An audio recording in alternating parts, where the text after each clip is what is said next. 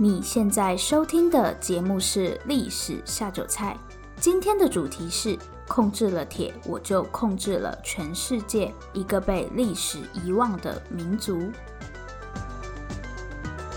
Hello，欢迎来到《历史下酒菜》，今天是我们的第二十七集节目啦。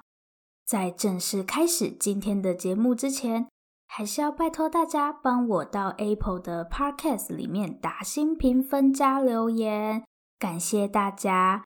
每一则留言我们都会回复，有什么想听的主题也可以留言告诉我们。然后请大家去追踪我们的 IG，如果你不喜欢 IG 的话呢，也可以去 Facebook 粉丝专业按赞，因为我们下礼拜会有一个非常重要的活动。如果不想错过我们的特别活动，记得到 IG 或是 Facebook 来找我们哦。好的，今天的主题是控制了铁，我就控制了全世界，一个被历史遗忘的民族啊！这集节目名称怎么那么长，念到快要断气。因为要营造一点神秘的氛围，所以我现在呢不能透露太多讯息。反正大家看题目也知道，就是要讲一个跟铁很有关系的民族嘛。那我们就废话不多说，直接开始今天的节目吧。在旧约圣经里面，曾经提过一个很神秘的民族，叫做赫梯人。赫是显赫的赫，然后楼梯的梯。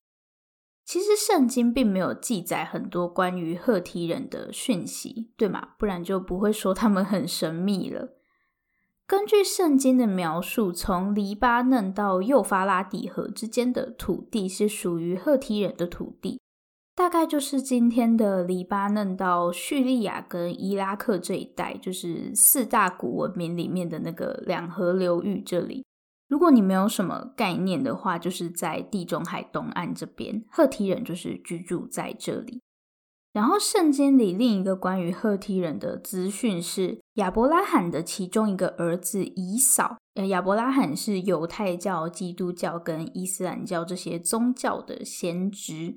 那在圣经里面就说了，亚伯拉罕的儿子以扫，就是呃，所以的以跟扫地的扫，以扫。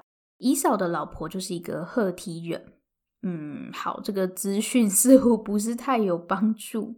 总而言之，我们可以知道，赫梯人就是居住在今天的西亚一带。那因为资讯就是这么少嘛，所以一直以来学者们也不太清楚这个赫梯人到底是在说什么。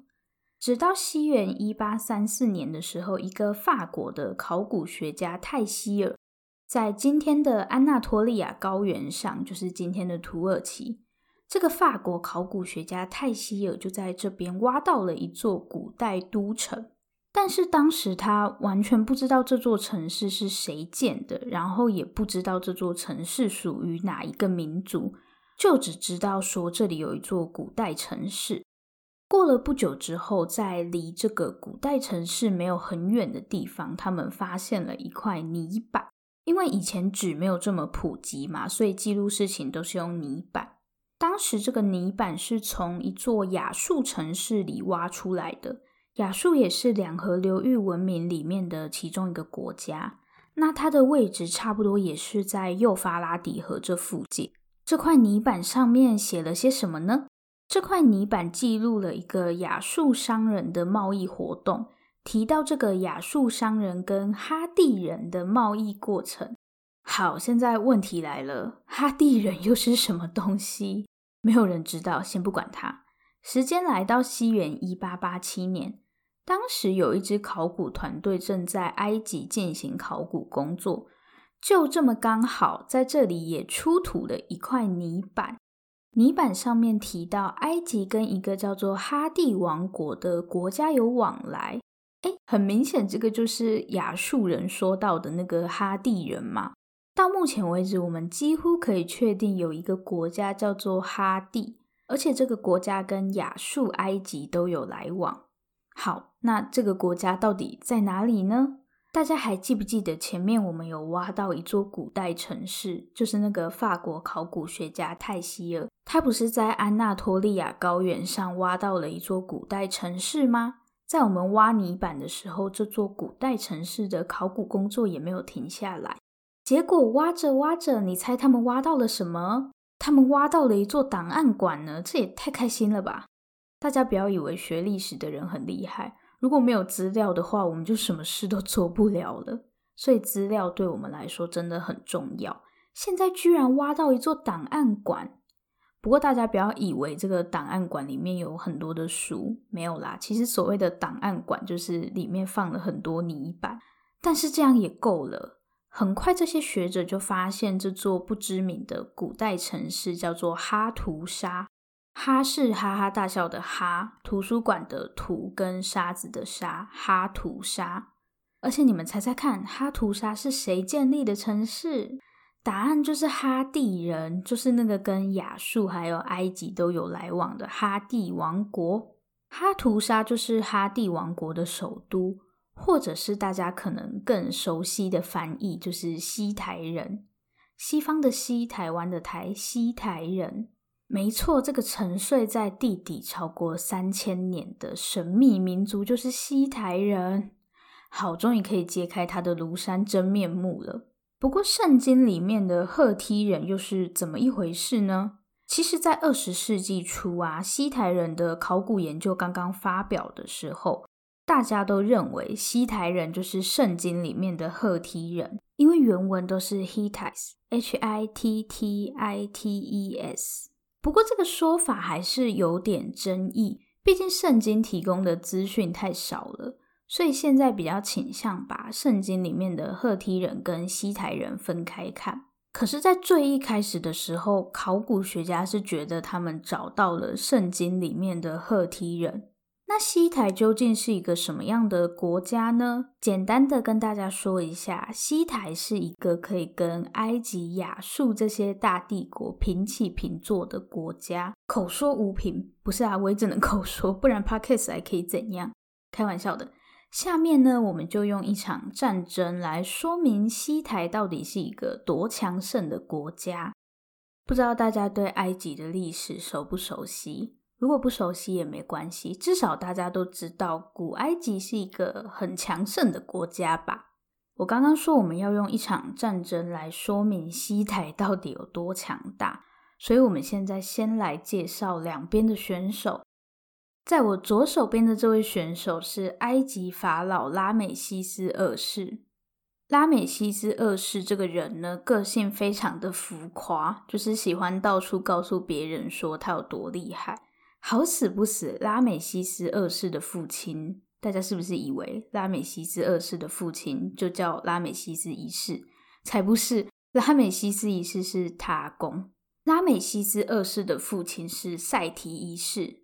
重点是，不管是塞提一世还是拉美西斯一世，都是历史上非常伟大的法老。他们伟大的标准就是我的国土有没有扩张得很大，我们就姑且也使用这个庸俗的标准。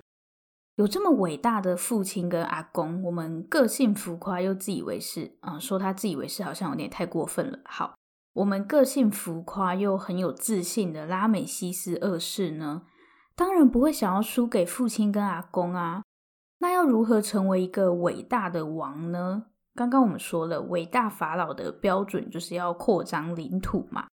那我们知道，埃及本身是沿着尼罗河发展的嘛，所以它的领土是比较细长的。到拉美西斯二世这个时候，如果他想要扩张领土的话，基本上只剩下一个选择，就是通过今天的西奈半岛到两河流域这边来。如果你要显示你很强大，你就不会去征服一个没什么用的地方嘛。如果大家不知道小亚细亚，就是两河流域这个地方到底有多得天独厚，大家可以回去听一下第六集。不过记得要听重制版哦，不然会被中间的音乐吓到。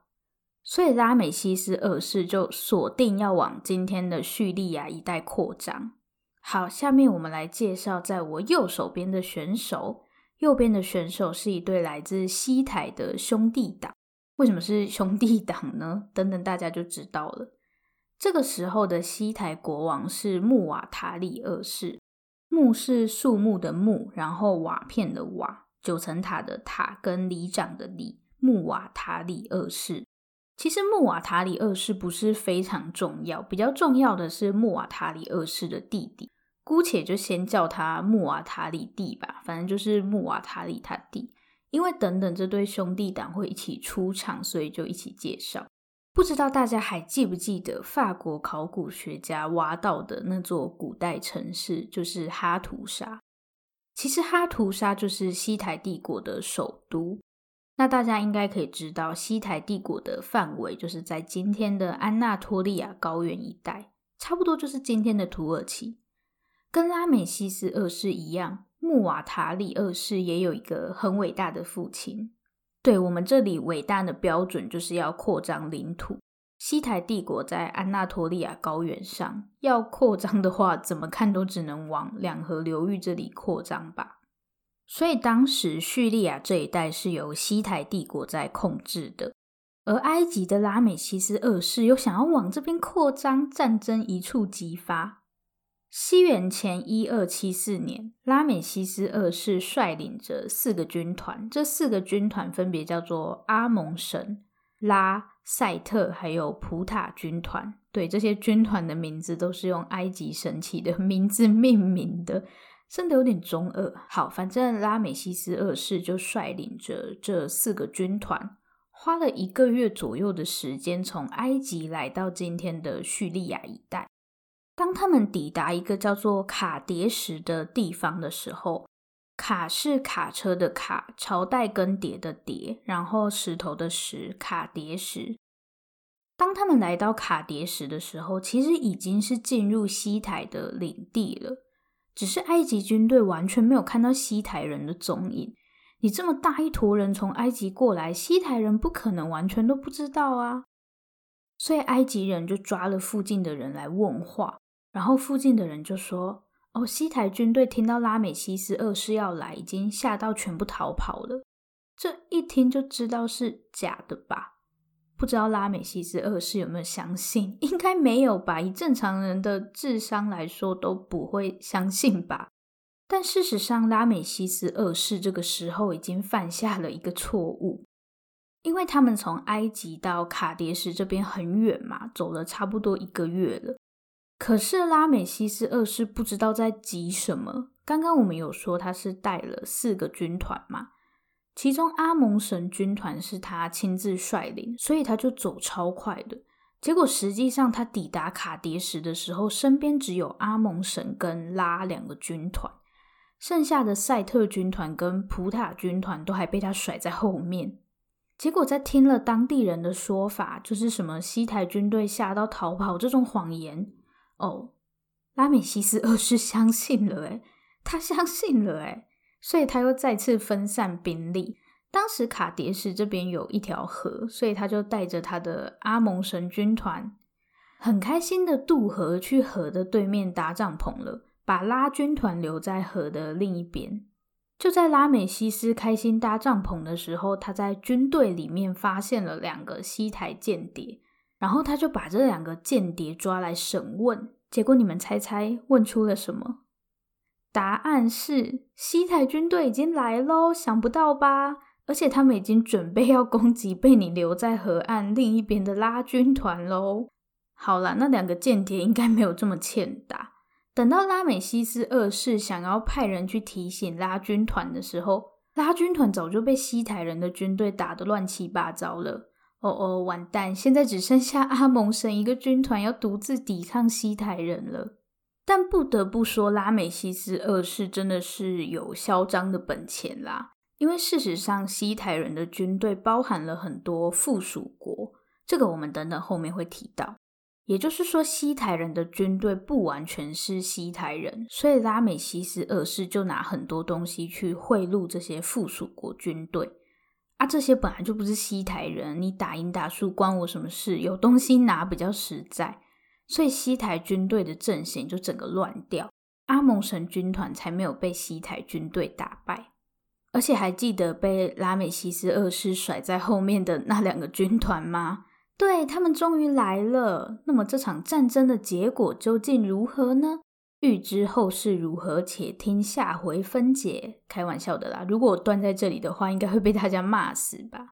好啦，下面我们就来揭晓这场战争究竟谁输谁赢吧。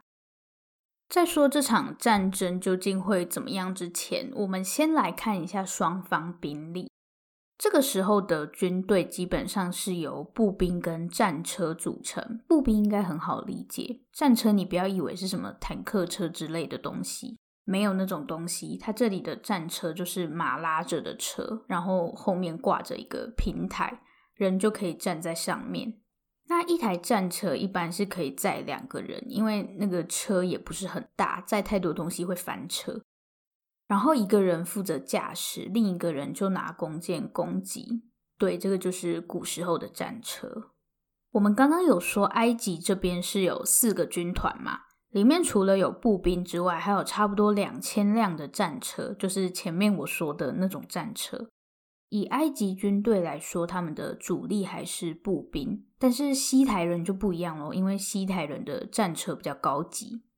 西台人把过去像埃及人的那种战车的轮轴往前移，这样整个战车就会变得比较稳，也可以载更多人。所以西台人的战车可以载到三个人，一个人驾驶，另外两个人都可以攻击。那因为他们的战车也比较重，所以杀伤力是比较高的。埃及那种太轻了，比较难把人踩死，所以西台军队的主力是战车，而不是步兵。但是西台战车有一个缺点，就是跑起来速度很慢，因为它很重嘛。刚刚我们讲到拉军团被西台军队打败嘛，不过拉美西斯二世发现西台军队里有很多附属国的士兵，就拿出东西贿赂他们，导致西台军队阵型大乱。这个时候，后面抵达的赛特跟普塔军团就从后面包围西台人。结果西台人因为战车很重，撤退起来就很不方便，所以伤亡惨重。结局就是没输没赢，因为埃及人的军队主力步兵实际上已经被西台人的战车击溃了，但是西台人这边的战车也损失惨重，所以埃及人就赶快开着他们的战车撤退，因为他们的战车比较轻嘛。失去战车的西台人一堆步兵也没办法继续追，所以这场战争就在一个没输没赢、平手的局面下结束了。不知道大家有没有发现，明明这一集是讲西台，为什么在这场战争里拉美西斯二世看起来会比较像主角呢？就像我刚刚说的，历史学家如果没有资料，就什么事情都做不了了。我想拉美西斯二世应该很懂这点，为什么呢？因为他跟西台打成平手后，回家的第一件事不是检讨他到底在急什么，跑这么快干嘛，而是开始编故事。刚刚大家都有看到他们在卡迭石打的那场战争吧？最多也就是没输没赢嘛。结果拉美西斯二世他老兄一回到家就开始编故事，说他在战场上有多厉害，然后西台人怎么夹着尾巴逃跑。哎，大家不要想说拉美西斯二世在那边睁眼说瞎话。如果我们没有挖到哈图沙的档案馆，就是没有发现西台人的存在的话，我们真的会以为事情就是拉美西斯说的那样，哎，差点就要被他篡改历史了。所以，如果你觉得你将来会名留青史的话，最好把你不想要让别人知道的东西都销毁，像是什么低潮之类的啊。所以意思是，以后的历史学家会去翻别人的低潮吗？嗯，有可能。好，那在拉美西斯二世忙着写小说的时候，西台这边在干嘛呢？大家还记不记得西台国王叫什么？忘记了，对不对？这个人也太没存在感了吧！好啦，西台国王叫做穆瓦塔里二世，不过这也不是很重要，因为战争结束后他就死掉了。然后穆瓦塔里的儿子就成为下一任的西台国王。不过这时候问题来了，穆瓦塔里不是有个弟弟吗？穆瓦塔里弟。对，因为这个弟弟都跟在穆瓦塔里身边打仗，而且说实在的，其实穆瓦塔里弟比穆瓦塔里本人要来的优秀多了。所以当穆瓦塔里的儿子继位后，他就很忌讳这个叔叔，然后设法想要削减穆瓦塔里弟的兵权。穆瓦塔里弟就起兵造反，自己当国王，所以穆瓦塔里弟现在就变成哈图西里三世，哈哈大笑的哈，图书馆的图，西方的西，然后里长的里，哈图西里三世。他们的名字怎么都差不多？我记得上面那个举例，我好像都用过了。所以一边忙着写小说，一边忙着造反。总而言之，就是两边都很忙。后来他们看一看，就觉得嗯，好像没有必要再打仗了，因为拉美西斯已经有写小说的素材了嘛。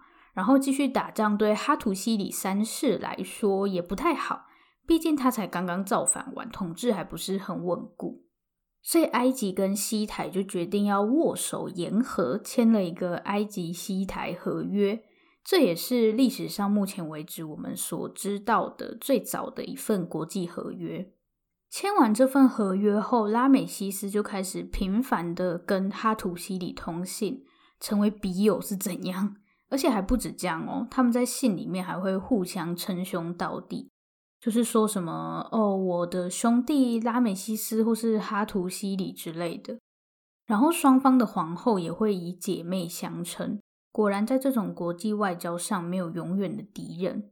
好啦，看完拉美西斯跟哈图西里演出的兄弟情后，我们来分析一下这个听都没听过的西台是凭什么可以跟埃及平起平坐？大家还记不记得我们今天这集的标题叫做“控制了铁，我就控制了全世界”，一个被历史遗忘的民族。现在大家已经知道，那个被历史遗忘的民族就是西台。那铁又是怎么一回事？虽然现在在我们的日常生活里，很多东西都是用铁做的嘛，但是铁并不是一个非常容易运用的东西。因为如果要利用铁的话，需要经过冶炼。不要问我铁是怎么冶炼的，我化学很差。所以在冶铁，呃，冶铁的冶就是三明治的治。三点水改成两点，这个字念冶。所以在冶铁技术出现之前，大家都是用青铜，就是你在博物馆里面会看到，嗯，那个绿色的青铜器。大家知道，其实青铜的颜色不是绿色吗？我们现在看到都是绿色的，是因为它已经氧化了，所以就变成 绿色的。但实际上，它本来不是绿色的。因为青铜其实是铜，就是化学元素里面的那个铜加上锡或是镍做成的合金。其实它本来应该是比较接近金色的。大家不要以为青铜真的是绿色的。一个小知识补充给大家：过去有一个很常见的说法，认为西台人是最早使用铁器的民族，而且他们非常早就知道怎么去冶铁，所以他们就可以使用铁制的武器。同时呢，西台人把如何制作铁的技术看作是国家机密，任何人敢传出去都得死。然后其他国家就千方百计的想要知道西台人是怎么冶铁的。如果你有听过这个说法的话，我必须很遗憾的告诉你，这个观点是错的。虽然你现在打开维基百科，还是可以看到上面这样说。说，因为西台人用铁的武器比青铜做的武器来得有韧性，所以他们的军队超厉害什么的。但我必须说，没有西台人没有用什么铁制武器，他们在打卡迭石之役的时候，也还是用青铜做的武器。西台人算是比较早开始使用铁的民族，这个是没有错的。不过在当时会使用铁的民族，其实不是只有西台人。同一个时间，我们也可以在埃及发现差不多数量的铁器，所以西台人并没有比人家特别会用铁。不知道大家还记不记得我前面说的哈图沙，就是西台帝国的首都，是有一座档案馆的。西台人对历史其实还蛮敏感的，知道要把东西都记录下来。可是，在这个档案馆里面，我们却很少发现跟冶铁技术有关的文献。如果西台人真的把冶铁技术看得这么重要，那至少也会留下一些资料吧。可是这些资料却不多。不过我们真的有在安纳托利亚高原上，也就是西台帝国这边挖到铁器呀。如果他们并没有成熟的冶铁技术，那这个铁是从天上掉下来的哦。诶，答对了，这个铁还真的是从天上掉下来的。我没有乱说，其实。他们当时使用的铁跟我们现在想象的有点不太一样。当时他们所使用的是一种叫做陨铁的铁，陨就是陨石的陨。所以这个铁真的是从天上掉下来的。有些陨石里面会含有铁的元素，然后这些陨石掉到地球上后，就变成不需要冶炼也可以利用的铁。所以当时不管是西台人还是古埃及人，其实他们使用的铁大部分都是这种陨铁。那既然是从天上掉下来的，数量一定不多，确实数量不多。所以当时陨铁大部分都被用在宗教或是跟王权有关的东西上。它是不会随随便便出现在一般老百姓的生活里。你当然也不可能可以用铁做的武器去打仗。铁通常只有王族或是贵族才可以使用，所以西台人并没有掌握什么超厉害的冶铁技术。但是在卡迭石之役里面，西台居然可以跟埃及打成平手，诶，这样西台应该也算是一个很强大的国家吧？其实说真的，我觉得西台可以跟埃及打成平手，难道不是因为拉美西斯二世太过于得意忘形吗？对吧？这也是其中一个原因啦。好的，下面我们就来看看让西台强大的真正原因到底是什么吧。其实西台让人家觉得特别神奇的地方是，它崛起的速度很快，就是一下子就变成一个很大的帝国。但是呢，它消失的速度也很快，一下子就不见了。所以在很长一段时间里，大家甚至不知道有西台人的存在。我先来说一下西台人是怎么出现的。节目都快要结束了，才在那边说西台人是怎么出现的。其实我们现在说的西台人不是真正的西台人。我在说什么？听起来也太奇怪了。好，其实两河流域这边的人种啊，就是什么亚述人或是苏美人，他们都是属于闪米语族的。闪是闪亮的闪，然后米饭的米，就是闪米语系。那一开始西台其实也是闪米语族里面的一个小部落。然后有一天，有一群人就从北方下来，不知道这群人的名字是什么。只知道他们是属于印欧语系的，就是印度的印，欧洲的欧，印欧语系。今天的日耳曼人还有斯拉夫人就是属于印欧语系的。这个不知道叫什么的印欧语系人就征服了闪米语族的西台部落。但很妙的是，他们在征服了西台部落之后，就把西台当做自己的名字拿来用。所以我才会说，我们现在在讲的西台人其实不是真正的西台人。那这个印欧语系的不知名民族，透过西台部落借尸还魂吗？好，总之他们就变成西台人了。那他们是怎么快速崛起的呢？当时在安纳托利亚高原这边，并没有一个统一的大帝国，都是一个一个小部落。所以西台人就用了一个方法，快速把这些小部落集合成一个大帝国。大家还记不记得我们刚刚在讲卡迭石之役的时候，拉美西斯二世发现西台人的军队里面有很多附属国嘛？西台人用的方式就是，如果你愿意臣服于我，就是缴税给西台人的意思啦，那他基本上就不会打你。但如果你想要反抗的话，他们就会把你整个部落夷为平地，然后把你的人带到首都哈图沙当奴隶。这样有什么效果呢？第一个是他几乎不需要花什么成本就可以征服一个部落，因为他唯一做的事情就只是威胁别人 而已，而且实际上他也不需要花心力去治理他的附属国，统治的成本就变得很低。那如果你不听话的话，他就可以来个杀鸡儆猴。他把不听话的人变成奴隶，也是在警告其他人，如果敢不听话的话，就会有一样的下场。而且西台人很聪明的是，他收税都是在秋天收。以前的人收税当然不是用钱嘛，都是用农作物，所以他们就会挑你刚收成的时候跟你收税。这样很聪明诶，就好像你刚发薪水的时候买东西一定很大方，因为你钱很多嘛。如果我到月底才来叫你花钱，你都快没钱了，当然不想拿钱出来啊。所以西台人会挑刚收成的那时候来收税，而且如果你没有乖乖缴税的话，是要连坐罚的。意思是，如果你没缴税，你的隔壁邻居也要被处罚。所以今天你想摆烂偷懒，会教训你的不是什么官员或是国王，就是你的隔壁邻居，无时无刻都可以互相监视。所以西台人就是用一个很低成本的方式在管这些附属国。然后还有一个很有趣的是，西台人有一个特色，就是他们的神超多。虽然埃及人也是多神信仰啦，但西台人的神更多。在首都哈图沙就有一座万神庙，就是里面据说有超过一万个神。为什么会有这么多神呢？这个也跟西台人的统治方式有关。因为西台人每次征服一个新的部落，就会把这个部落的神也放进自己的神殿里。所以，随着他们统治的地方越大，神殿里面的神就越来越多。但是，他们为什么要这样做呢？这样做有一个效果，就是我把你的神也纳进了我的宗教体系。在西台所有神里面啊，地位最高的是风暴之神。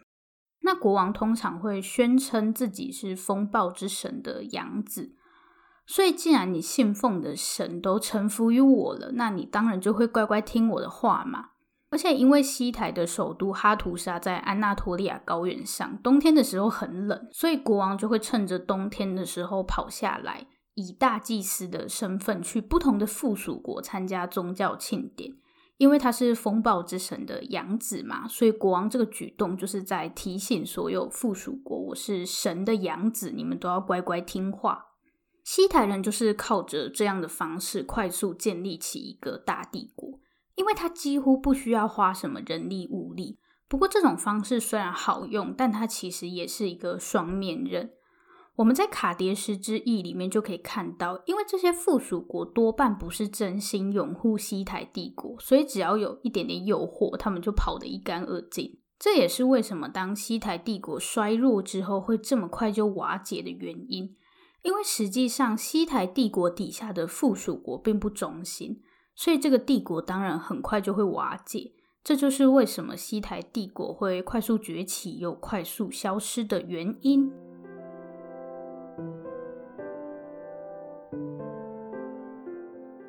今天的重点整理，前面我为了要营造神秘感，所以很快就直接进入主题，来讲一下为什么会有今天这一集好了。那天我在 IG 上放了一张图，就是问大家说，猜猜看我今天要讲什么？然后知道的人好像蛮少的。我放的那张图是一个日本漫画，然后大家就发现我都在用一些 奇怪的方式学历史，这是快乐学习的最佳典范呢。好啦，我要来介绍这部漫画了。这部漫画因为换过出版社的关系，所以也改过名字，原本叫做《暗河魅影》。暗就是一个门，里面在一个音乐的音，然后河流的河，魅影就是歌剧魅影的那个魅影。后来换出版社之后，就改名成赤河恋影，赤是近朱者赤的赤，河一样是河流的河，跟恋爱的恋，还有影子的影。嗯，大家如果有兴趣的话呢，可以去找来看一下。他跟尼罗河的女儿其实剧情蛮像的，就是一个现代 女性穿越到古代去谈恋爱，只不过这次不是穿越到埃及，是穿越到西台来。